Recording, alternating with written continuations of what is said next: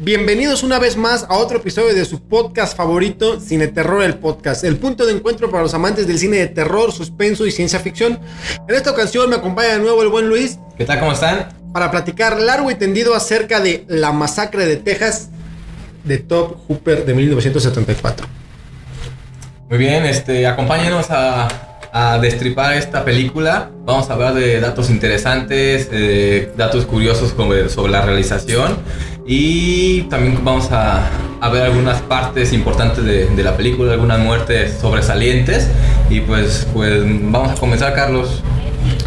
Pues bien amigos, como ya escucharon, esto se va a poner bueno.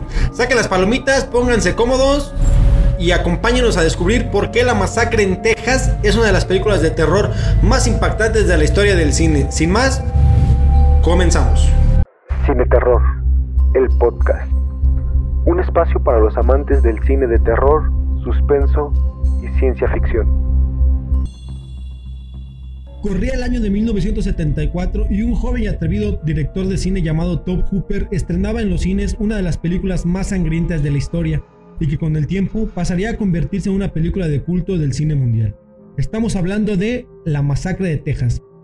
Una película tipo road trip que nos narra la historia de un par de hermanos y sus amigos que viajan a Texas para verificar la integridad física de la tumba de su abuelo, ya que en las noticias locales alertaron acerca de algunas profanaciones en el cementerio donde yacen los restos de este. Al verificar que todo está bien, nuestro grupo de amigos comienza un viaje de regreso, pero este viaje no será placentero para todos. Y es precisamente en el camino de regreso que comienza a ponerse tétrica la cosa. Encuentran en la carretera un tipo muy raro que les pide que lo levanten y estos como buenos samaritanos lo hacen. Pero por Dios, Luis, ¿quién levantaría a un tipo así en la carretera? Ok, hay que, con, hay que ponernos en la época. Estamos en 1974, güey, la época hippie, donde era Fu carnal, vamos a darle un levantón a ese hermano. O sea, yo creo que era lo más natural de la época. A mí no me sobresale esa escena, a mí se me hace lo más lógico. ¿Por qué? Porque ellos eran hippies, o sea, traen toda la, la onda. Güey, no ibas a dejarlo a media carretera. O sea, creo que para mí no, no está de más por eh, el contexto de la época. Pues sí, tal vez eh, lo que comentas tienes un poco de razón, pero fíjate que luego ya algo que sí me saltó mucho, bueno, a lo mejor es, es lo que dices de, de, del tema de la, de la época, pero algo que sí me saltó mucho ya es después lo que sucede durante el viaje, ya cuando levantan a esta persona, que comienza a hacer una serie de cosas muy extrañas y hasta cierto punto terroríficas, güey. No, no. ¿Y cómo no le pides que se baje? O sea, ahorita, ahorita, en pleno 2021, No, tú levantas a una persona y ves que se empieza a cortar y te empieza a decir todo ese tipo de cosas. Güey, o sea, estarías Empezando- aterrorizado. Empezando en 2021 ni siquiera levantaría una persona. O sea, es más complicado, o sea, es totalmente cambias la, la historia, ni siquiera estarías dentro de la camioneta en esta, en esta época. Creo que es más peligroso subirlo y ver que se corte y que tome unas fotos y después la queme. Prefiero mil veces ver eso a subir a alguien ahorita en una carretera así. Creo que no es muy viable en esta época. Sí, la verdad es que esto es todo un tema y obviamente me queda claro que es muy de acuerdo a, a la época en la que se rodó y lo que estaban tratando de representar. Pero sinceramente creo que uno de los grandes aciertos de la película, eh, una de sus grandes virtudes fue el realismo con el que retratan todo el viaje. O sea, creo que los personajes están o tan bien construidos y tan bien personificados que realmente nunca crees que alguien está actuando dentro de la película. O sea, yo siento como que es muy... re- como si fuera un documentary. O sea, perfectamente esas personas son como muy comunes, no están eh, como muy, muy sobreactuadas. Y la verdad es que todos los personajes, desde el, el guapo con la novia, el otro amigo que es medio chistoso y el gordito paralítico que es como que el que representa a las minorías.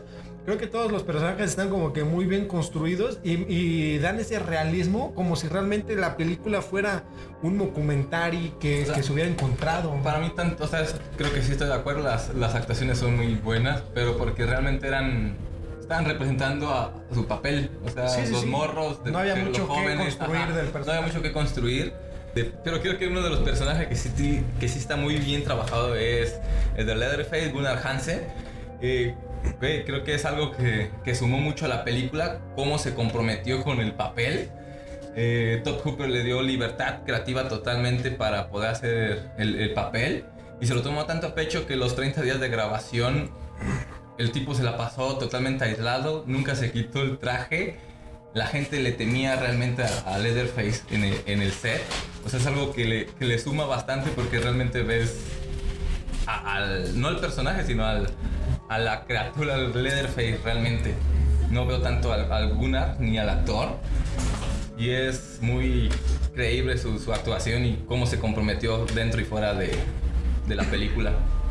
Sí, la verdad es que concuerdo contigo. Creo que esta película fue de las que empezaron a tener esta serie de, de rumores basados como que en mercadotecnia para atraer eh, público a la, a la, función, por decirlo así. Eh, por ejemplo, también una de las cosas que fueron muy mencionadas en la eh, en el rodaje y cuando se hizo la campaña de distribución y exhibición fue todo este tema de que era basado en hechos reales. Eh, Obviamente en esa época eh, el decir que esa película estaba basada en hechos reales era como que muy, muy terrorífica. O sea, era como que un... Ahorita ya es como que algo muy, dices, güey, pues lo ves en las noticias a cada, a cada día, desgraciada y tristemente. Pero en ese entonces me imagino que sí ha de haber sido uno de los impactos más grandes. Y el hecho de, empezar a venderla como que estaba eh, basada en hechos reales, creo que sí le dio como que un plus. Al final, como les comentábamos, eh, creo que fue solo una estrategia de mercadotecnia para, para vender un poco el tema del producto de la película. Pero sí creo que este tipo de cosas, como desde que Leatherface o el eh, o el actor no salió del personaje durante 30 días, me digo, me recuerda muy, mucho al tema de lo que comentan de Heath Ledger cuando estuvo personificando al Guasón en la película de Batman, que enviaba todo ese tipo de cosas. Luego cuando Jared Leto trató de hacer lo mismo con el mismo personaje de Batman. Entonces creo que esta cuestión puede que sea tanto algo muy metódico por parte de los actores, algo muy exagerado o algo meramente como eh, mercadotécnico. Entonces, eh, mi, mi, idea es de que creo que es un poco de todos. Eh, porque aquí creo que influye mucho también el, el, el, actor y como tú dices bien que Tom Cooper le dio como que mucha libertad. Pues hay muchos actores que sabemos que trabajan de formas distintas para afrontar distintos papeles y en este caso particular Leatherface creo que es un papel muy fuerte creo que la película es muy fuerte en sí, hablando un poco psicológicamente, sí. no tanto por lo visual, que de entrada ahorita vamos a comentar el tema visual, que es una joya, pero creo que la carga psicológica de tener este personaje como tan negativo y todo el ambiente familiar que tenían, creo que a lo mejor para el actor sí ameritaba meterse de lleno en el papel y probablemente después de haber necesitado algo de ayuda psicológica, hay que googlearlo por ahí a ver si fue a terapia, porque creo que sí fue como un papel muy, muy, muy fuerte hablando en ese aspecto. Eh, no, creo que no, no fue a terapia. Este, de hecho, él siguió y apareció en la. Gracias por refutar mi idea. Este, sí, él siguió en la, en la saga de, de La Masacre en Texas, salió en, en el remake, si no me, me equivoco, de 2003 eh, salió siendo uno de los familiares ya de, de ello, ¿no? Eh, otro dato curioso, aprovechando eso, también vuelve a salir Sally, la protagonista, vuelve a salir en esta película, pero ahora sale como la mamá de Leatherface, un caso curioso. Si estás disfrutando de este episodio de Cine Terror el podcast, te recomendamos suscribirte a nuestro canal y activar la campanita para recibir las notificaciones. Además, en la descripción ponemos los enlaces a nuestras redes sociales y todas las plataformas donde nos puedes encontrar. Gracias por escucharnos y continuamos con el episodio.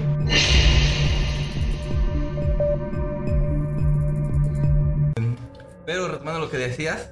Perdón que te interrumpa, pero justamente ahorita con lo que estás mencionando, el, el, camarógrafo, el director de fotografía de la película original es el que vuelve a salir en el remake. O sea, está, es, está como que retomando mucho a, a el tema de la de la, de la ambientación que, que logró la primera película. Que dicho sea de paso, y ahorita eh, ya digo, eso será una cuestión ya un poco más adelante, pero dicho sea de paso, ninguna de las sagas, secuelas y precuelas que han sacado ha logrado llegar al nivel que generó la primera película. Y eso creo que es desde el tema de la dirección, que Top Hooper, como decíamos, de una manera muy atrevida llevó a cabo esta, esta película. El tema de los actores, que realmente no siento que estuvieran actuando. El tema de ver por primera vez a este monstruo, a este personaje. Creo que hay muchas cosas que le dan esta virtud de que realmente sea una película que no haya podido ser sobrepasada por ninguna de sus eh, sucesoras en la saga y probablemente por pocas, muy específicas en la historia del cine de terror a nivel mundial.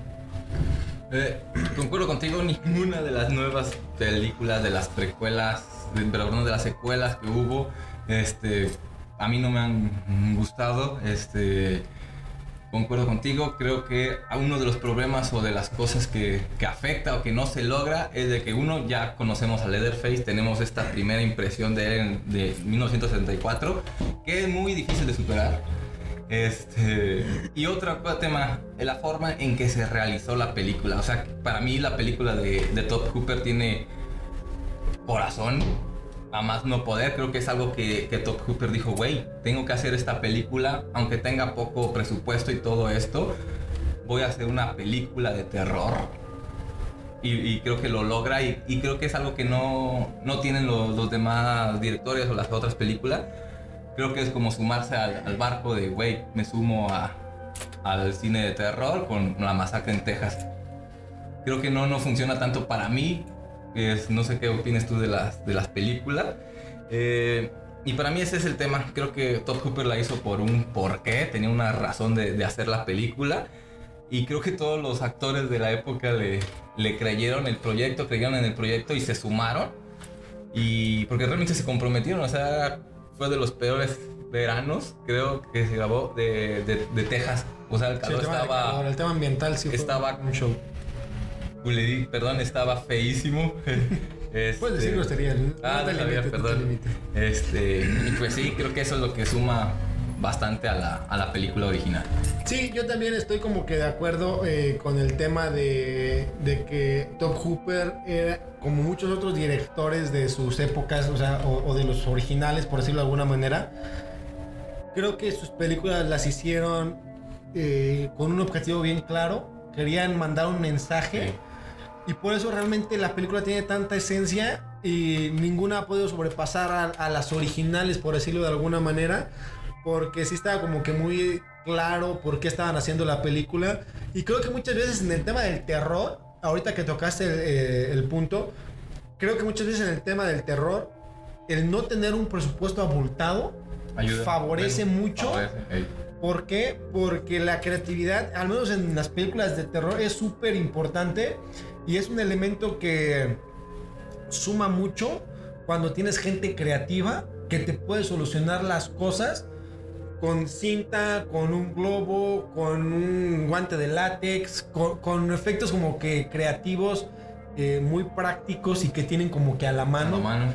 Yo creo que eso la verdad es que muchas veces le da un realismo de más a las películas de terror y creo que eso es lo que hace que estas películas sean clásicos y así pasen y pasen los años.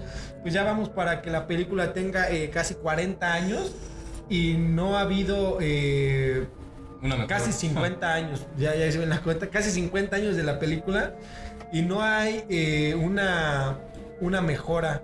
Entonces, una, una, mejor película. De hecho, creo que ahorita están planeando otra nueva eh, parte de la película. Creo que es una precuela.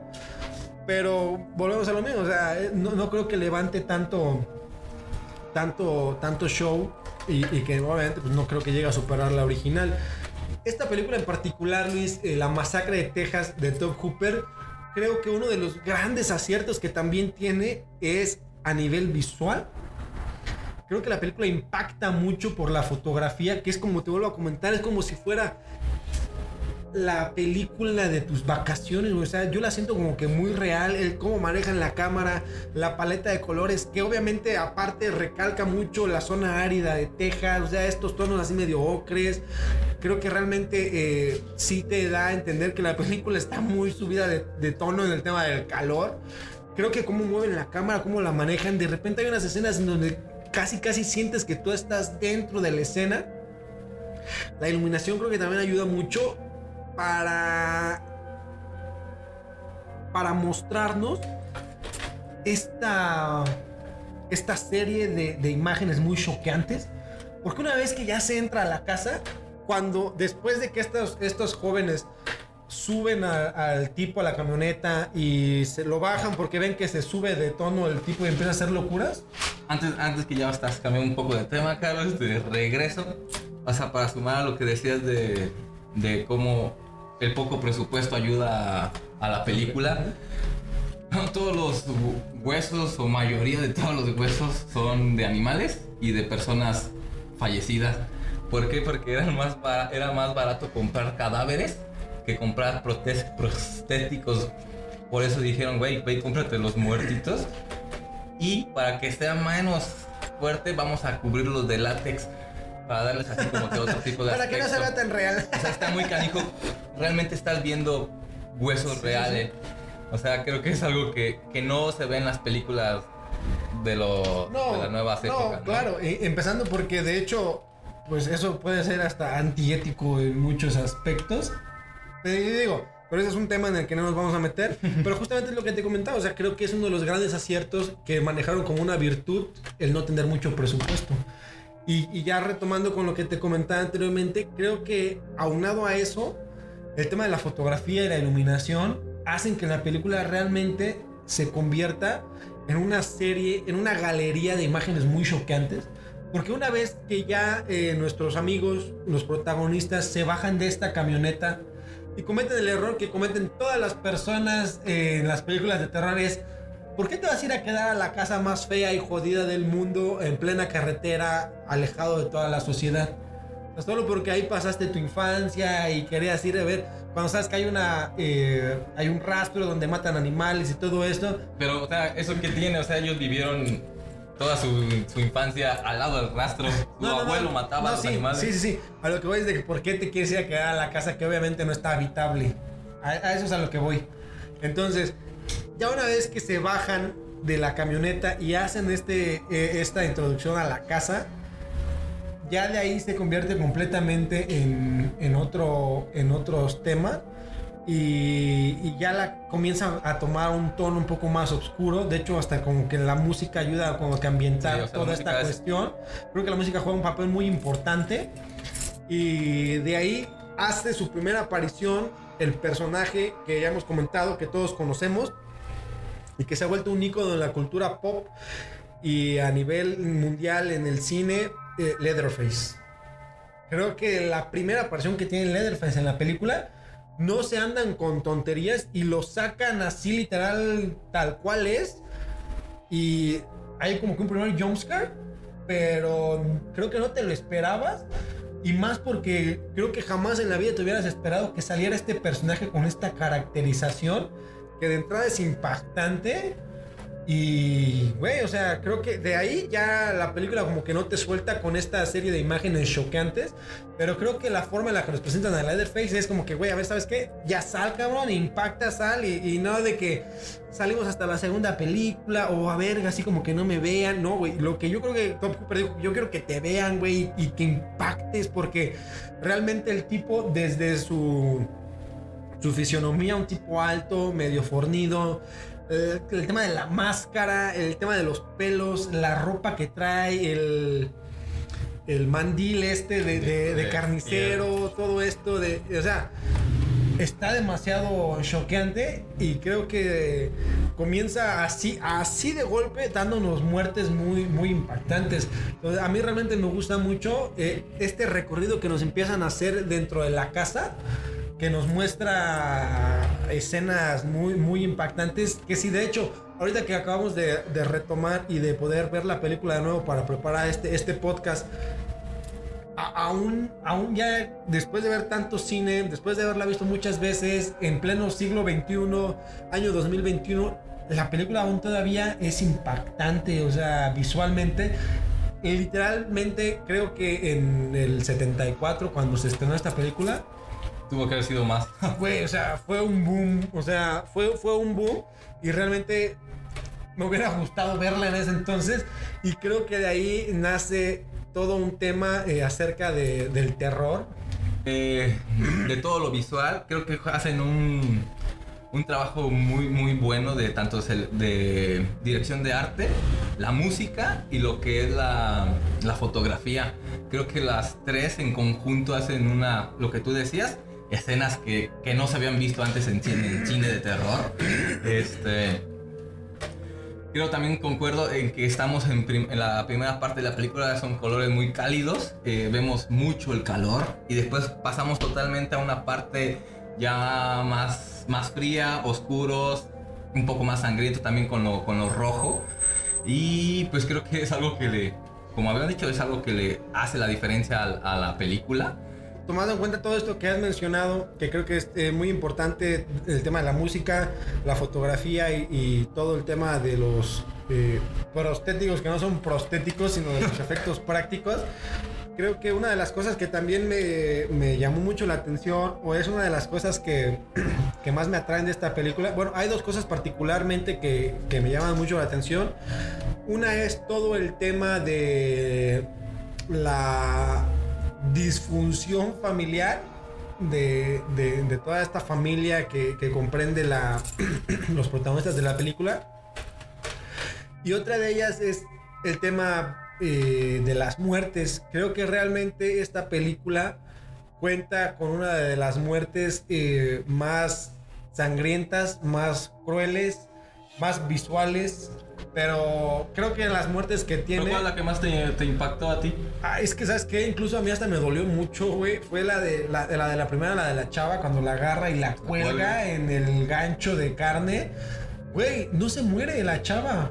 O sea, está viva y obviamente le ha de haber perforado un pulmón y aparte le ha de haber roto unas costillas o algo.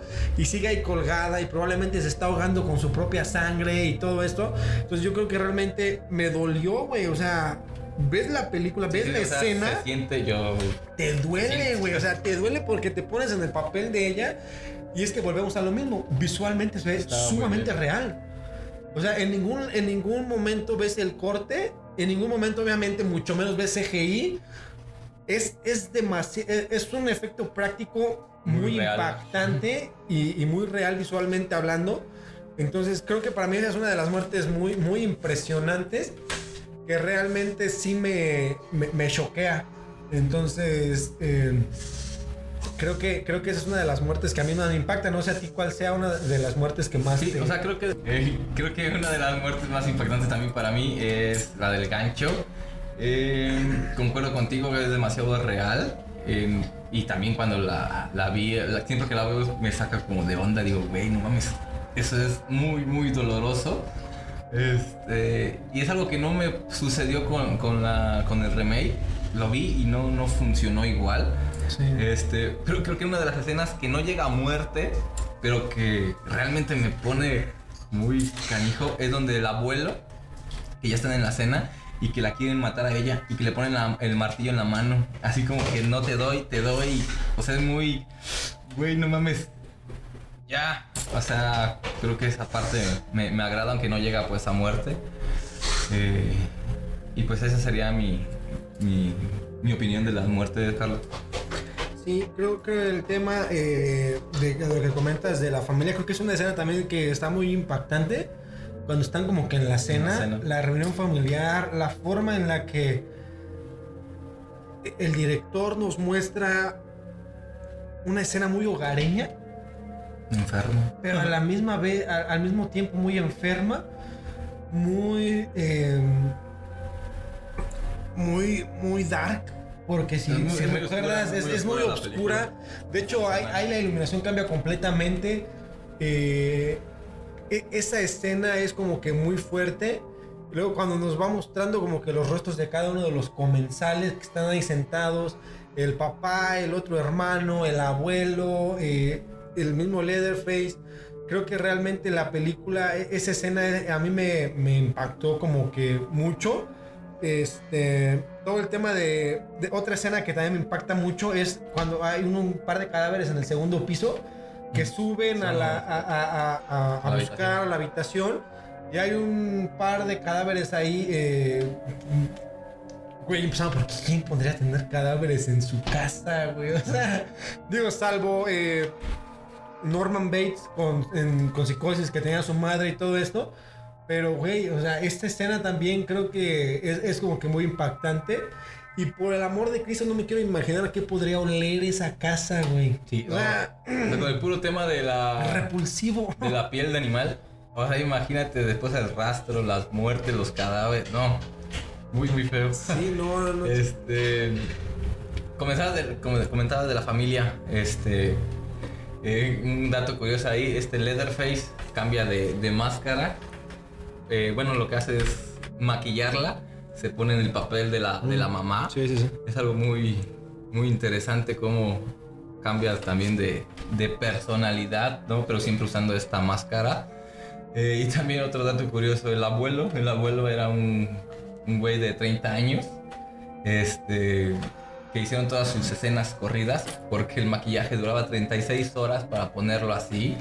Este, es algo que Top Hooper dijo, güey, vamos a aprovechar todo a, eh, Sí, lo que podamos a- al maquillaje. Y pues ya así se hizo. Y pues es una escena muy, muy impactante, muy hogareña, pero a la vez muy loca. Hay, hay una, una escena, una parte donde bueno, está ella ya ahí amarrada también en la, en la mesa y todo eso. Hay una parte como que el papá lo veo como que convencido de que, güey, estos están locos, se está poniendo fuera de control esto, ya cálmense y todo el pedo. Y hay como que una esperanza de que, güey, la puedes ayudar, la va a salvar. Pero no, después se vuelve loco también el güey y se pone más heavy y vayan por el abuelo y todo eso y pues ya, vale madre la, la esperanza que había. Fíjate que justamente eh, ahorita acabo de recordar que no sé por qué de una manera muy curiosa esta película eh, de Leatherface de la masacre de Texas nos, eh, nos ha dado actualmente un par de memes que andan muy populares en la red. Eh, uno de ellos es el de la familia, eh, mencionando todo el tema de Rápido y Furioso, que Toreto y que la familia es lo más importante y todo eso. Y abajo ponen cosas así como bitch, please, o sea, como que nuestra familia es la, la más chingona. Y el otro es este de, de la escena que te comentaba cuando sale Leatherface y toma a la chava que quiere salir de la casa corriendo y la, y la vuelve a meter. Creo que eh, esos dos memes, no sé por qué, curiosamente hayan tomado de nuevo esta película para, para sacar estos memes. Digo que es como un tema que se me hizo medio interesante. Eh, pero sí, creo que esta película nos da uno de los personajes, como habíamos mencionado anteriormente, del terror que sigue estando muy vigente, que es Leatherface. Que realmente el tipo creo que es más em, un tema familiar, porque de por sí toda la familia es como muy tétrica. No es de que este personaje sea solo, sino que es como un contexto de, de todo el núcleo familiar que, güey, literal están muy enfermos. Y si bien el personaje de Leatherface sobresale por el tema de la cara que hace con piel y todo esto, cualquier otro personaje de la familia perfectamente puede verse el protagonista o la familia per No, se. y, y eso sin es algo- darle tanto eso peso es a- algo muy importante. Bueno, ya divagando ahí, viendo la película no sé cuántas veces. El tema de. Me gustaría conocer la, la precuela de cómo empezó todo con lo del abuelo. ¿Por qué? Porque creo que se presta bastante cuando dicen, güey, ¿te acuerdas cuando el abuelo mataba 60 en 5 minutos? O sea, realmente ver cómo, qué, qué- cómo era el abuelo y si realmente mataba reses o mataba humanos. O sea, creo que se puede jugar bastante con, con esa, Como que lo interpreta. con esa historia. Sí, o sea, esa sería como que mi interpretación de y se puede explotar bastante ese inicio del abuelo y después de cuando nazca Leatherface de toda su infancia verla ahí, pero que el personaje principal de alguna manera sea, sea el abuelo, ¿no? Creo que eso sería muy interesante. A lo mejor un poco retomando el mismo tono y el- el- como que el mismo guion de lo que hizo. Rob Zombie Ah, con Algo así. Jason, con, con Michael Myers. Myers. En la de Zom- en la de Halloween. Sí, pues eh, no sé si quieras agregar algo más, Luis. Creo que la película en general para mí es una película muy buena. No sé tú qué, qué cuál sea tu opinión acerca de la película. Me encanta esta película. Ajá. Creo que para mí Es como tu referente del terror. no. Ok. Me gusta la película por su realización, pero siento que está muy. Siento, siento que se puede explotar todavía más. El personaje de Leatherface, realmente hacerlo digno de todo su imagen, o sea, muertes, a por donde quiera, muertes más creativas, más sangrientas. Creo que realmente tiene todo este personaje y siento que le falta un poco más de, de oportunidad sangrienta como lo vimos con Jason, que ese sí se da vuelo y creativamente también. Este, pero me gusta por el, todo el tema de que ya hemos platicado de la realización, de que realmente es un proyecto con, con un Con toque, alma. con alma, con corazón. Este, y pues todo lo que surge de la película. Pero no, no es mi, mi No top. es tu de- top. No es mi top. ¿Qué calificación le darías a Masacre de Texas de Top Hooper de 1964? Sí le doy un 9. O sea, no. Y no está en tu top, güey. Yo le doy un 7. O sea, y no es porque la película sea mala, sino que simplemente eh, películas que están más arriba de 8, para mí ya son como películas muy bien elaboradas. Es que- No porque esta no lo esté, Ajá. sino porque como un todo la película funciona mejor. Por ejemplo, digo, pues es el clásico que todos deben tener dentro de su top 3, El Exorcista. O sea, la película, de hecho, El Exorcista también tiene como muchas partes muy flojas, pero al final como un todo, güey, es una película que te impacta así como que muy, muy cañón. Y en cambio, eh, La Masacre de Texas solo son como escenas que te impactan para mí Oh, personalmente. ajá. Entonces yo por eso le daría un 7 a la película, porque creo que es buena sin llegar a ser excelente. Y creo que donde más llega a fallar, como tú comentas, es la cuestión del guion, la historia. A lo mejor si hubieran ahondado un poco más para mi punto de vista. Creo que entonces yo le doy un 7 a la película. ¿Tú le das el 9? Este, bueno, acá yo no dije nada del guion. Este, yo para mí el personaje le faltaron más muertes y todo ese pedo. O sea, para mí la historia funciona bien, en los porqués y todo, todo lo que sucede.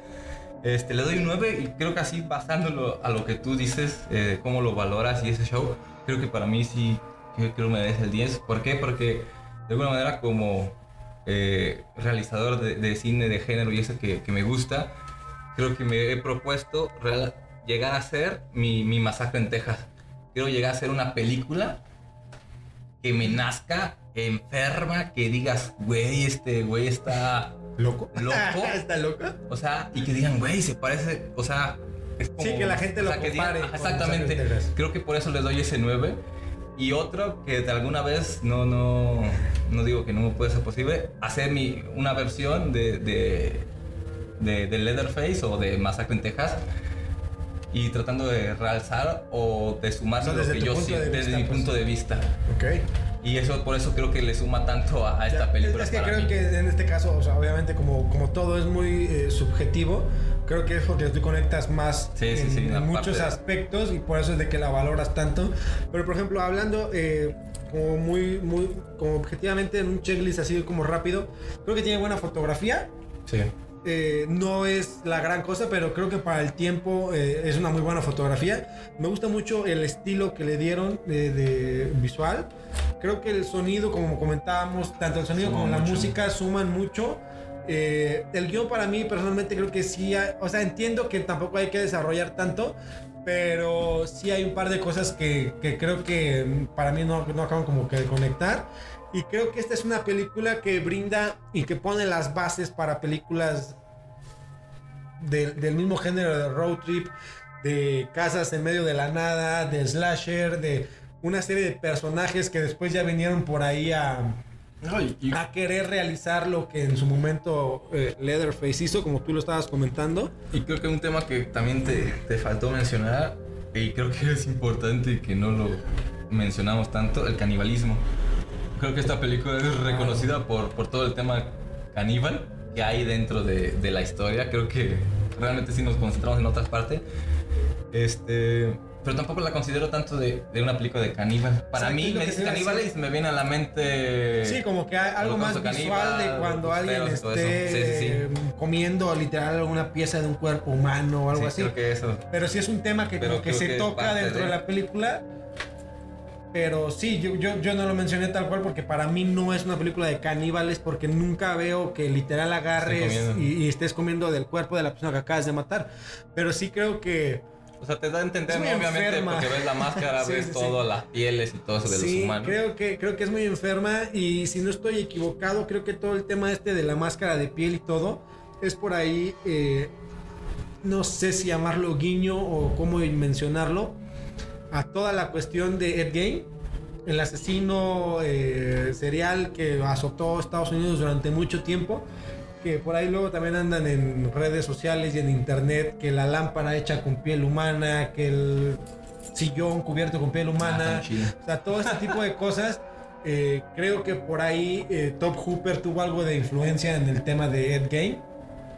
No es obviamente nada que ver, pero creo que por ahí eh, pudiera ser algo del, del tema. Entonces, eh, pues no sé, Luis, algo con lo que quiera cerrar. Digo, yo la califico de esa manera. Creo que es una muy buena película. La recomendamos, obviamente, eh, para un buen fin de semana. Eh, chequenla, véanla, analícenla. Denos sus comentarios. ¿Ustedes qué opinan acerca de esta película? ¿Les gusta? ¿No les gusta? ¿Qué opinan del personaje Leatherface como tal? Eh, ¿qué, qué, con qué cierras tú, Luis, esta, este episodio? Pues sí, que, que chequen la película, que la vean, este, la aprecien con, con esta mirada que, que tratamos de compartirles nosotros, este, para ver qué, qué opinan y que también vean las otras versiones, ¿no? Los remakes, las secuelas y, y demás que se vengan sobre la masacre y comentar, ¿no? A ver qué, qué opinan, si a ustedes les gustó o si tienen alguna favorita que no sea esa, la de la primera, puede ser Sí, a lo una mejor secuela, a alguien le gusta otro. Este, pues compártenlo eh, para ver qué, qué opinan y, y a lo mejor también platicar sobre, sobre esa en particular. Pues bien, Luis, eh, creo que aquí damos por terminado lo referente a esta maravillosa película que da mucho de qué hablar. Eh, creo que, como comentábamos, pone las bases para muchas películas que le han seguido en el espacio-tiempo. Y una de ellas, sin lugar a dudas, debe ser eh, La Casa de los Mil Cuerpos de Rob Zombie. Excelente película que creo que saca la parte más oscura de los personajes que son muy similares a la familia que que, que nos presentan en la masacre de Texas. E igual, creo que Rob Zombie sería un buen ejemplo eh, o un buen eh, referente del cual podríamos estar hablando posteriormente, ya que desde que incursionó en la cinematografía, particularmente de terror, la verdad es que ah, yo tengo un par de películas que ha hecho Rob Zombie que sí son como que mis favoritas y una de ellas es La Casa de los Mil Cuerpos, porque siento que Rob Zombie hizo a lo mejor lo que tú comentabas, que vio la masacre de Texas y dijo, güey, yo voy a hacer mi versión. Y creo que es, es- eh, porque es muy parecida. Y la verdad es que a mí me gusta mucho. Entonces, a lo mejor por ahí podemos estar haciendo una revisión de las películas en algún especial de las películas de Rob Zombie. Porque me gusta mucho su visión muy particular y su forma de narrar. Y pues bueno, eh, entonces creo que por aquí ya damos por terminado este episodio. Así que ya lo saben, no deben de perderse la masacre de Texas de 1964, la película de Top Hooper, por todas las razones que mencionamos aquí y algunas que se nos pasaron. Esta excelente película nos da el origen de los personajes más emblemáticos del cine de terror a nivel mundial, como lo es Leatherface, como ya lo mencionamos, y nos gustaría que nos compartieran su opinión. Aquí déjenla en los comentarios. Nos gustaría leerlas, contestamos todos los mensajes y nos encanta el tema de debatir. Si hay por ahí eh, alguna, alguna buena línea de, de argumento para estar compartiendo, creo que estaría como que Interesante Padre. saber su, su opinión de todo lo que hemos platicado. Para ver si concuerdan o están totalmente en contra de nuestras opiniones para compartir y, y hacer más interesante y más nutrido todo lo que es la masacre en Texas. Pues bien, muchísimas gracias. No olviden suscribirse a Cine Terror, el podcast. Nos encontramos en todas las plataformas: Facebook, Instagram, YouTube, TikTok, Apple Podcast, Amazon Music, iBooks, SoundCloud, Anchor, Spotify. Por aquí les dejamos los links abajo y no se olviden de suscribirse. Muchísimas gracias por acompañarnos a otro episodio de Cine Terror, el podcast. Muchas gracias, Luis. Estamos ahí pendientes. Nos vemos, Carlos, a todos ustedes. Gracias por vernos. Saludos. Saludos y terribles pesadillas. Cine Terror, el podcast. Un espacio para los amantes del cine de terror, suspenso y ciencia ficción.